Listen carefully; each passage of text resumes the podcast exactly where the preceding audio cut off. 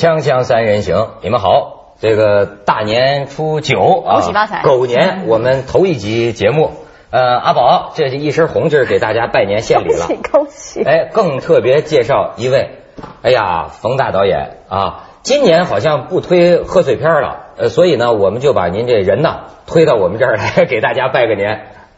大家，这个这个这叫投降了。这个我我我想说什么呀？我呢有一个强烈的一个欲望，哎，这刚才就这个跟我说了，这个我就是说我特别想啊，能够，因为我喜欢看窦文涛弄这个《锵锵三人行》，嗯久而久之呢，我就特别想说这么一句，呃，叫“锵锵三人行”，广号 之后见。广告之后见，广广告之后，哎，这个这个 这这是说不清楚。嗯还有一个呢，就是一直想碰见你们呀。嗯，这个凤凰的人老想问一句，就你们那个娱乐风暴里头老有一个 凤凰卫视台北佬。这个后来我一想，为什么叫凤凰卫视台北佬？后来仔细问呢，听说是叫凤凰卫视台北报道。然后我就想呢，他要把这个“报道”这俩字儿说到多快的速度，你听出来才是台报，凤凰卫视台报。你说一个我听听。凤凰卫视台报，凤凰卫视台北台好。我就是经常听他们说成是疯狂卫视，比较是符合我们台的实际。疯狂卫视台北佬。疯狂卫视对所以你看，咱跟冯导这么一聊，我平常私下里咱虽然接触不多啊，但我的感觉，冯导是一特别随和，而而且很很很很亲切的人，对吧？但是呢，也讲句老实话啊，冯导，你在这儿，我最近呢，作为这个主持人呐，这个碰见导演有点哆嗦，嗯，因为就不知道问什么合适，不问什么合适，因为种种迹象表明，好像感觉你们这导演呐，嗯，脾气都很大，血气方刚呃，我们一个说话说的不到位，好像就得给训斥一顿。没错没错啊，这这，您是不是怎么最近是烦心事儿多？呃，其实不是我，就是一个比较这个，就是我禁不住别人招，因此呢，就是说你比如说媒体，你要是他想设计我，其实是挺容易的。嗯，这个就是想让他咱让他急一回。嗯，其实因因为是为什么？其实我也在想这个事儿，我可能觉得就是当一个呃做一个就是比较真实的人啊，可能更有意思更好。嗯哼，呃，就是，呃，当然你说我能不能呃虚伪的做一个特别那个就是无故加之而不怒的这样的人，呃，我我觉得那做成那样了之后呢，可能就不是我自己了。嗯。然后呢，我呢，再一个呢，就是说，我举一个例子，你比如说这赫鲁晓夫。啊，说他就是扯赫鲁晓夫，说他不高兴了，嗯跟美国人谈着谈着，他就能把鞋脱下来，咣咣在桌子上砸了两下，是吧？呃，然后反过来呢，这样这样的一个让你觉得，那你作为一个政治家，一个外交家，你这么失礼的话，这么不得体的话，是不是你就不可爱了？但反过来说，他给苏联的那些知识分子平反的时候，是吧？嗯受尽斯大林迫害的那些知识分子，嗯那那些知识分子感感激涕零。嗯啊是吧？因此，政治家尚且如此，我觉得我们作为一个，我可不敢说自个儿艺术家，就作为一文艺工作者，我们作为一个导演，就是说我们有点我们自己的这种性格。毛主席在诗词里还不许放屁呢。那你咱这最近播的这些电视剧讲这个革命战争题材的，不是经常是娘西皮啊，或者说什么？那是蒋介石，反正是说有很多咱们这老老干部不是也，嗯 呃，也不影响他们为中国的那个。呃，新中国的建立立下了不朽的功勋。对对对，全讲话还有哪贴金啊。还有呢，就是说什么呢？呃，因为善意的大家开玩笑啊，我觉着确实是你来我往，挺有意思嗯。但是也不妨呢，可能就忽然有一人呢，他是憋着劲儿找你茬儿的。嗯，他那话是横着出来的，这你是能听见的，能听出来的哈。就是说这个不来者不善。嗯。来者不善的时候呢，就是说你有两种态度，一种呢是你低头过去了，还有一种呢就是说，哎，你就谁怕谁哎，就是迎迎着上去了。嗯，我呢可能采取了后边那种态度。那最近呢，因为你说到这脾气这事儿呢，对就是说这个确实是这个，哎，我也看到一些这个文章啊，就是大大概的意思就是说，我现在这个随着这个片子老百姓喜欢的多了呢，脾气呢越来越大，然后呢。呃，就是想当初我怎么背的时候呢，啊也遭过一些挤的呢。你看我也没敢言声。那时候跟孙子现在呢，就是哎，说你怎么这样讲？啊，不是这啊是这北北京话一般都现在呢，就是说 哦，你看你跟记者这个嗯横起来了。完了，我呢又想呢，我觉得呢，这位朋友的这理论呢，我也不太能够接受的一原因呢，就是说。你不能说原来我被人强奸过，你们就我没吭声，你们就都来轮奸我，是吧？那你说三陪小姐就是说她有时候也忍不住啊，是吧？所以说这个就是，无论从赫鲁晓夫伟大如赫鲁晓夫，还是到三陪小姐，都证明冯导是可以理解的。我我我我我想起我这两天碰一个事儿，说起来这利用电视啊，也可以找找。我呀，两天两夜没睡觉，第二天没睡觉，给一个这个人大的小女生搅和了一晚上，没睡觉。怎么搅和不是这怎么回事？我们现在不是赶春节节目吗？不是嗯。然后前一天没有睡觉，嗯，然后到第二天凌晨大概是五五五点多，嗯我说这得睡了。往往人呢熬到第二夜还睡不着，吃安眠药，嗯，我刚吃了安眠药一个钟头，我房间电话当啷啷响了，然后一接。说，哎，你好，我是一人大小女生。说我爸爸在这酒店住，我在这儿吃早餐，我看见你住在这儿了，我想找你要一签名。哎呦，你这刚就是这这真没办法，没咱没这修养，这是一股邪火啊！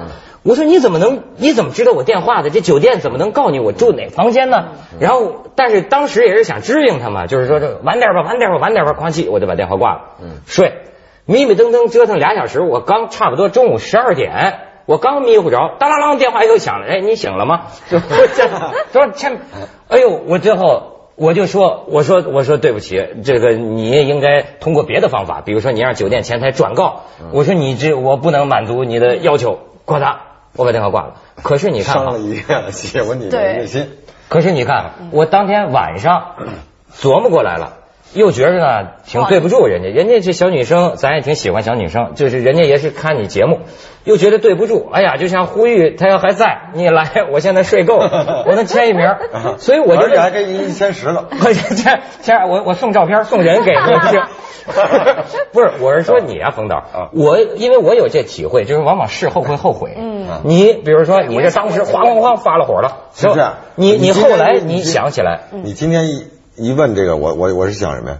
其实呢，就是问你是为什么先看这个呃千里走单骑千里走单骑，嗯然后没先没先看那个，因为这个这个原因，我事后一想，我我也在想，我为什么先看那个哈？嗯因为我们这一代人有高仓健情节，嗯你明白吧？就是对对对，可能呃就是我懂我懂我也喜欢高仓健啊，对我在丽江见然后着了啊他实际上和两位导演没关系，就是说，哎，我我就是多年不见，想看他演戏。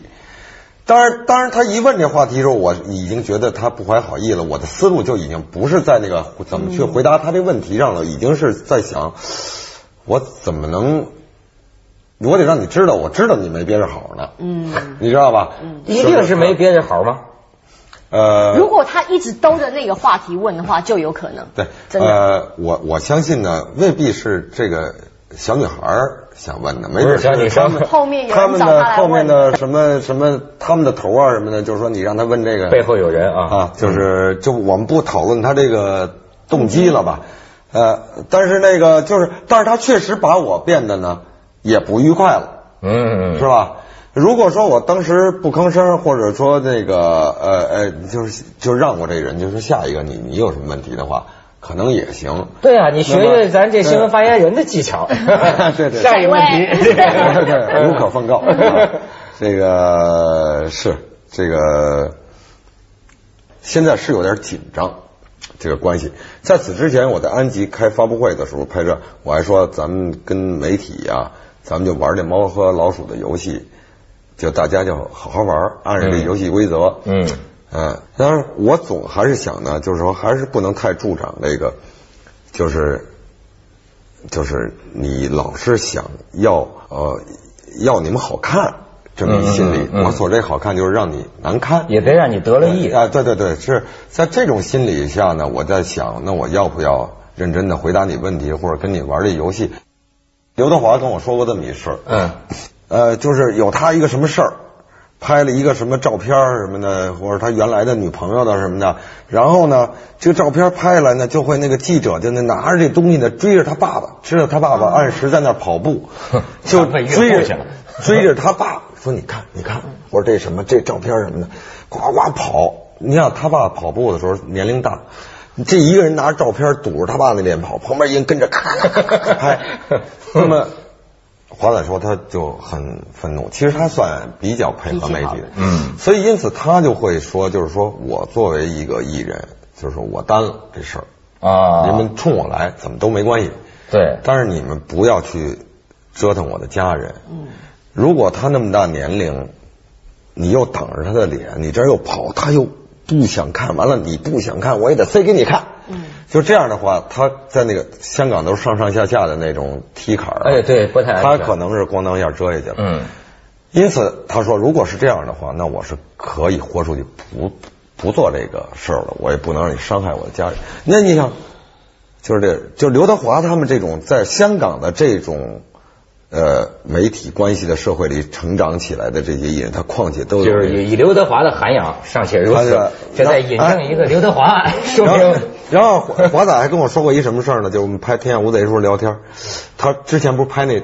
十面埋伏》啊，那个完了，他说那个记者问他说：“哎，说那个采访的说，听说你那个要上张艺谋的这个《十面埋伏》这戏是吗？”他说：“对呀、他还没看出这里有套呢。嗯说是我我我喜欢跟那个张艺谋导演合作。嗯，说我们采访张艺谋导演了，可是人家张导演说根本没打算用你。哎呦，这个华仔说他是这个确实是，呃。所以我也觉得他确实也也，我也很钦佩面埋伏我也很钦佩他。那很容易急，嗯，可能记者设计也是让他急，嗯。这但是他呢是怎么说呢？嗯。他是说，我作为演员很被动，嗯。我就是被选择，嗯。我想跟张导演合作，但是张导演如果觉得我不合适的话呢，我觉得也很正常。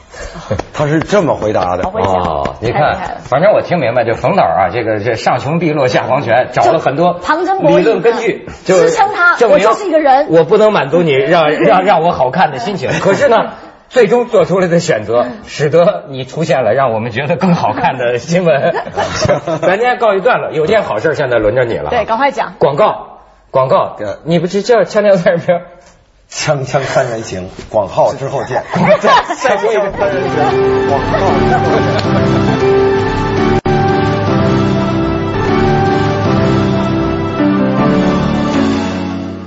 冯导刚才这个说的，似乎我们只有折服啊。嗯但是呢，我也看到一些评论，呃，就就就怎么说呢？你说你是这情动于衷，对吧？当时就发作了。嗯。可是啊，也有人讲啊，说你看他往往是在这个新片的记者会上或者发布会上，嗯说而且说冯导那是个被誉为人精的人，这么聪明的一人。怎么可能说会有控制不住这种情况呢？说客观上这是多少钱也买不来的宣传，而且甚至还有人引证啊，港台娱乐圈说有学者发表看法，说现在看电影不单纯了，说现在看电影叫一个消费行为，人家消费的不光是你这个天下无贼夜宴。人家还消费你这个电影周边的新闻，导演吵个架呀，呃，谁跟谁原来分手了，现在又掐一块儿了，哎，这些事儿本身也成了现代社会消费电影的一节目。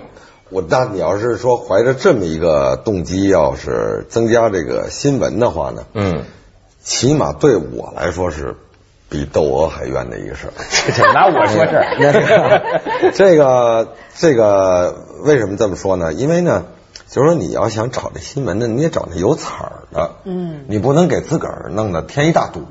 嗯这事儿你总体来说，他还是给你添堵的一事儿。然后呢，就是说，另外呢，你得这么想啊，你你可不敢轻易跟媒体做这样的一个勾结。嗯是吧？如果你跟媒体做这么一个勾结的话，那也就意味着你永远要跟这媒体保持着一个这个受制于他了哎，对，嗯所以我呢有时候也特别想拍一个，就是呃反映这种媒体的和那个什么的电影。嗯台湾有一个很红的节目是讽刺政治的，然后呢，里面就是一些政治模仿秀，他也模仿了一个叫黎智英的人，就是苹果日报今天一周刊的社长，对对对嗯然后呢，他就在模仿他如何去选当天的新闻，一开始他就要喊口号，呃，请问我们报纸的新闻重点是什么？然后他说打破英雄神话。那我们报纸的精神是什么？摧毁偶像艺人。最重要的新闻画面是什么？裸体加尸体。最重要的新闻是什么？丑闻加绯闻。然后一大一轮的那个海海口号叫完之后呢，就开始，然后今天有什么新闻啊？比方蔡依林，蔡依林代言金饰好了，嗯，登哪一张照片？没有奶呀、没有奶的不能登，有奶的才能登，没有奶没有屁股的不能登，所以只能登一张这种，就很丑的。对。啊，这行，这电影你能演 啊！而且我们有一集讲这个林志玲的然后咪咪啊冯导也很爱看。然后我我对他们，我我真是喜欢看他们的节目，尤其我喜欢看窦文涛，嗯在有的时候说着说着，他正义感出来了，他义愤填膺。忽然间，他又变得有点不好意思，给自个儿往回找回几句。这个他太了解你了这个这个，我觉得啊，这个狗仔队招聘嗯，拍电影有意思，哗啦一大帮人，考题发下去。比如考题可以设计，要不要把娱乐建立在明星的痛苦之上？回答要，正确，啪一个。对他那个什么什么他的信仰啊当这个你追踪明星的时候，明星发了发出现车祸了，你是先拍照，嗯还是先先去先救人？嗯先拍照，先拍照不。是，就是哗，对。冯小刚他们家住哪儿？然后这个可能呢，这些人没考上，可能问一个人说：“明星，当你这个追着明星拍，出明星出车祸了，你是先拍照还是先救人的时候，他不回答。”嗯，哎，引起老板的注意，你为什么不回答？嗯，然后这个人回答说：“有些事儿只能做，不能说。太厉害了！所以，哎，冯导又这导演说了，让冯导说，我去广告。我再过一次演。在在这这次红灯亮的哪一集对着机大家看他冯，我我演我尽量想。对你学我那表情，要要要这个锵，锵三人行，广告之后见。这也像三级节目了。